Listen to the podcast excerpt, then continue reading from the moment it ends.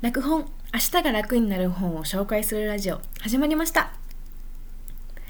皆さんこんにちは。あこまるです。私はうつと付き合いながらゆるりと生きている20歳です。はいということで今日も始めていきたいと思います。はいあとあの今日ねちょっと彼が向こうのちょっと隣の部屋で喋ってるので、ちょっと彼の声が入ってたら 申し訳ないです。はい。とね、あの、今日初の試みなんですけど、あのほとんど台本を作らずに喋ってみようかなと思っておりまして、まあ、どうなるかわからないんですけど。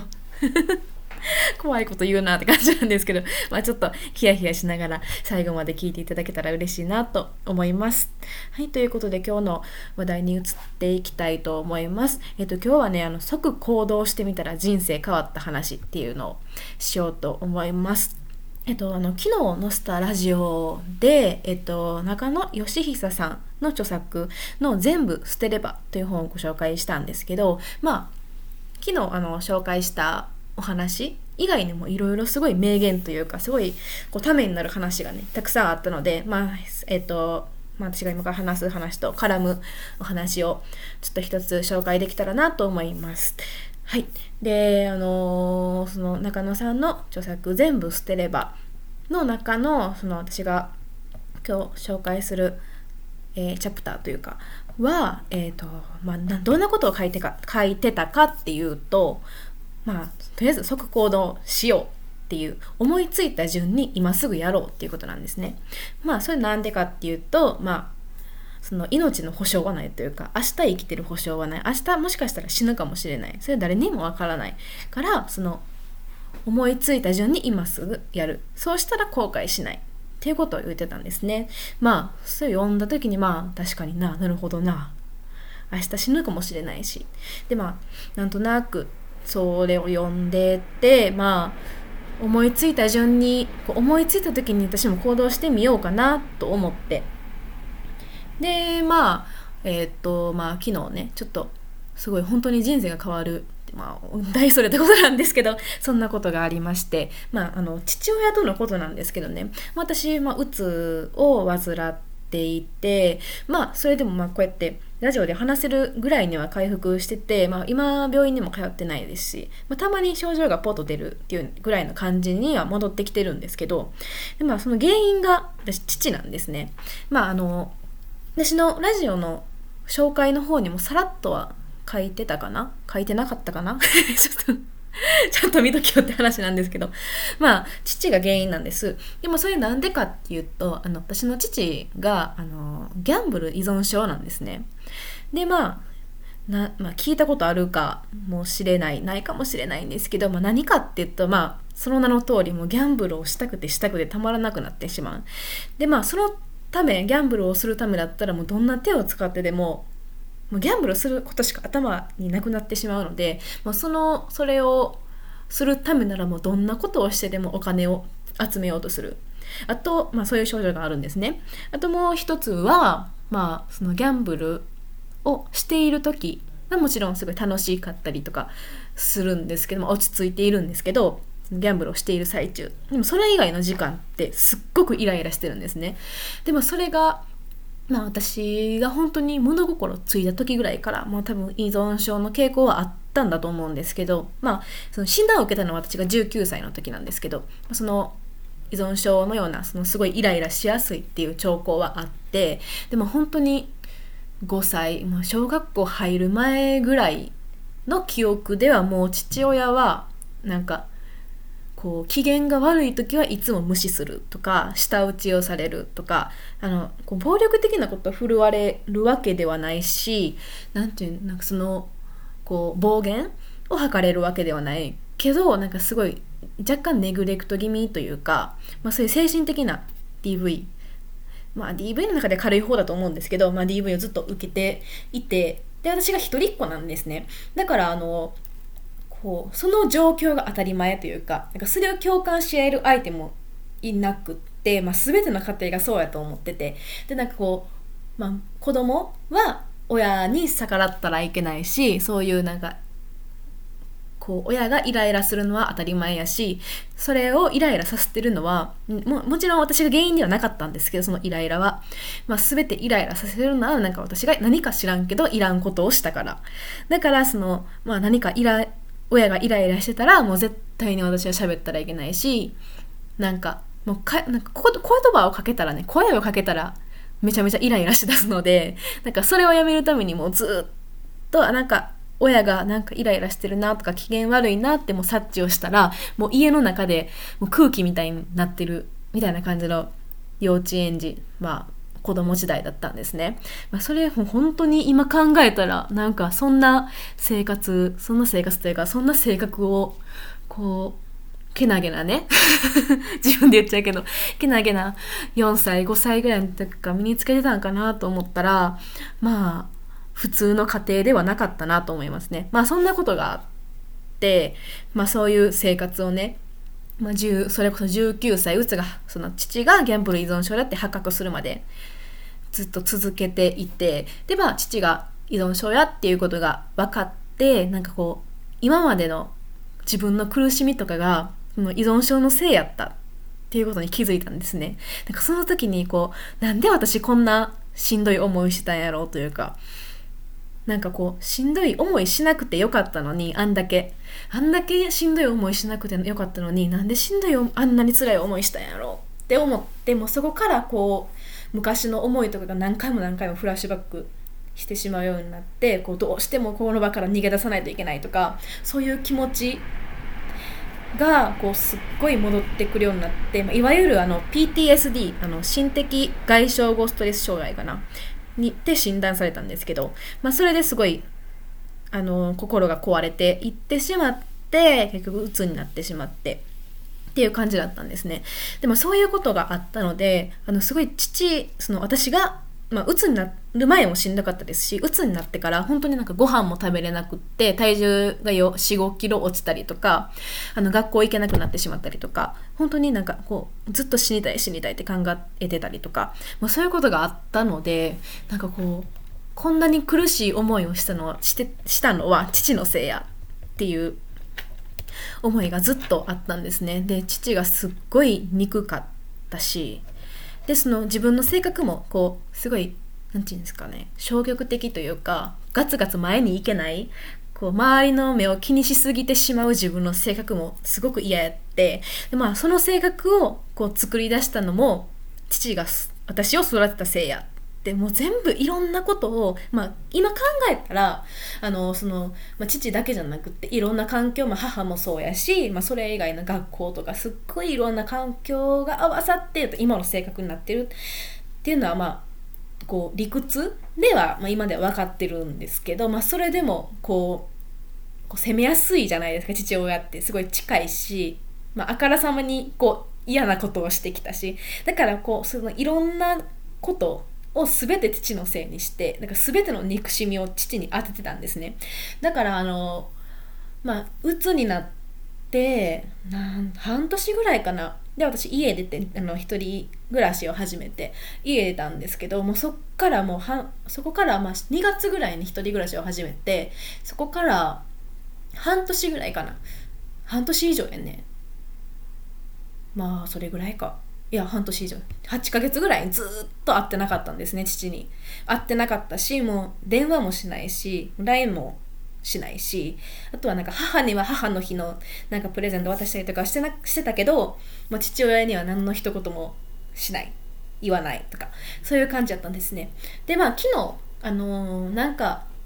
ふと思い立って、まあ、父に会おうとは全く思ってなかったんですけど、まあ、実家に帰ろうかなと久しぶりに、まあ、お母さんに会いに行こうかなと思ってで行ったんですね。でまあまあたわいもない会話というか母としてて、まあ、母と久しぶりに話したらこう自分のねこう成長という心の成長、まあ、鬱になった時も母がすごい支えてくれたのでで母自身もちょっと、あのー、こう自分自身母自身がこう父親にずっとなんかこう父親母自身も 難しいな。母自身もこう父親になんていうすごいビビってたというか、まあ、そういう自分を克服しようと頑張って、まあ、それで、ま、お互い頑張り合える中みたいな。ちょっとあの母でありこうなんかいろいろ頑張り合える友達というような仲みたいな。すごい母とは仲いいんですけど、まあ、そんな感じなので、まあ、一緒に話してたらねその父の話というかそのまあ、どうやって乗り越えようっていうどうやって今の状況を乗り越えようっていう話になるんですけど、まあ、その流れでねあの母とその父親が今何してるのってあの私のことどう思ってるんかなっていう話をした時に、まあ、あんまりその悪い感情私に対しては抱いてなくってまあ自分がやってきたそのギャンブル依存症で私にすごい辛い思いをさせたっていうことをすごく申し訳なく思ってるんじゃないっていうことを言ってたんですね。なんかそれを聞いた時、まあ、今までも同じようなことを何回も聞いてたんですけどなんか初めてこうなんかそうやって思ってくれてるお父さんに一回会いたいなって思ったんですね。なんかそう思ったのがなんかずっと憎んでたのでなんかそう思ったのが初めて。でまあその自分にびっくりしたし。でめちゃめちゃ迷ったんですよ。なんかでまあ会いたいなとは思ったけど会ったところでまたこう憎しみがまたバッと出てきてしまって自分が辛い思いをするのも嫌やしこう父にもそれでこう当たってしまったりとか逆にすごい自分がまた病んでしまって病んだ自分を見せて父を傷つけるのも嫌やったからこうどうしようって本当に何時間もぐじぐじぐじぐじ 悩んでたんですけどまあ母とかそれこそ彼とかの助言があったりもしてあとはそのちょうどこのえー、と中野さんの「全部捨てれば」の先ほど言ったその思いついた順に今すぐやる。そうするとまあ後悔しないっていうこともあって。まあやらないで後悔するよりはやって後悔した方がいいかなと、まあ、せっかくこうやって読んだし。と思って、やってみようと思ったんですね。会ってみようと思って。でまあ父がちょうど仕事だったので仕事帰ってくるまで待って、まあ、父を一目見てから、まあ、帰ろうと思ったんですね。でまあすごい緊張したんですけど、会う前、まあ、父に会うだけですごい緊張したんですけど、で、こう、父が帰ってきてて、もう顔を見た瞬間になんか涙がお溢れてきて止まらなくなってなんかうんどういう思いやったんかな？なんかこうまあその帰ってきた時にね父が私を見た瞬間になんかすごい微笑んでくれてああまた泣きそう。すごい微笑んでくれてね。なんかそれでこう私、まあ、もしかしたらこんだけ避けてたら私のこと嫌ってるかもしれないなと思って。まあそうやってなんかもしかしたらまたまたちというかそのせっかく会おうと思ったのに父に避けられるんじゃないかとか思ったんですけど全然そうじゃなくってこうすっごい微笑んでくれてなんかそれを見た時になんかこう今まで避けてたことなんかそうやって心配とかもいろいろしてくれてたのに避けてたことがすごい申し訳なくなったのとこうなんか私のことも嫌なんかなとかもう嫌いになったかなとかもう普通の幸せな親子に戻れないかなとかいろんな思いがあったんですけどなんかその不安が全部消えたというかもうそれの安堵とごめんなさいっていう気持ちで涙が止まらなくなってまあそれでちょっと無理言って なんかもう二十歳ですけど親に父親にちょっとギュッて抱きしめてって言ったら何言っとんとか言いながら抱きしめてくれて、もうそれでも号泣ですよ。めちゃめちゃ泣きました。もう本当にホッとしましたね。で、まあそんなに長いことはね、あんまり自分の精神的にもいたら、ちょっと今のこう、やっと和解した、ちょっと親への憎しみが消えたっていう気持ちがまたその憎しみがねまた出てきてしまったらダメなのでもう本当に一目見たらその嬉しいの感情のまま帰ろうと思ってもう一目見たし後ですぐあの駅まで送ってもらって帰ったんですけど、まあ、駅まで送ってもらうのにその両親にね父と母に車で送ってもらってすごい本当に1年ぶりぐらいに親子3人で会話をしたんですね。なんか本当になんか1年ぐらいは会ってなかったのにもう本当にこう普通の家族みたいになんか最近何しとんみたいな家どうなんみたいな そういう感じの普通本当に普通の会話ができたことがすっごく幸せでなんかこう家族っていいなとも思ったしちょっと勇気を振り絞ってその今やろうって思った瞬間にこう行動して本当に良かったなって心の底から思いましたね。っていう。まあこれがね、まあ、これですぐその死をへの憎しみが完全に消えたわけではないんですけどこう父が安心できる人だっていうことを自分の頭で昨日の出来事でね分からせることができたので、まあ、そういう意味では人生これからの人生がすごい変わったなというか父との関係っていう意味でね。まあそれで、まあ、父との関係修復の一歩になる日になったなってすごい天気転機となる日になったなと思ってもうそれをねすごく皆さんに聞いてほしくって。撮っております。撮りました。はい。というねめちゃめちゃ個人的な話だったんですけど意外とねあのこうすっごい迷ったりその行動しようやってみようって思った時にもうなんかいろいろねこうこうなったらこう未来の予測というか、まあ、いい予測もするし悪い予測もするじゃないですか。なんかこうなるかもしれないな、自分が嫌な気持ちになるかもしれないなって、なんかいろいろ思うんですけど、結構ね、やってみたらね、そうでもないというか、自分が思ってるほどこう辛くならないなっていうのが、こう、昨日の学びかなっていう感じです。めちゃめちゃ本当に個人的な話で申し訳ないんですけど、まあ、ぜひね、皆さんもね、なんかこ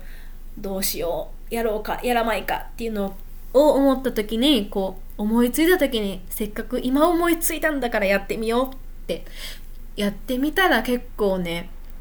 何かが変わったりするかもしれないので是非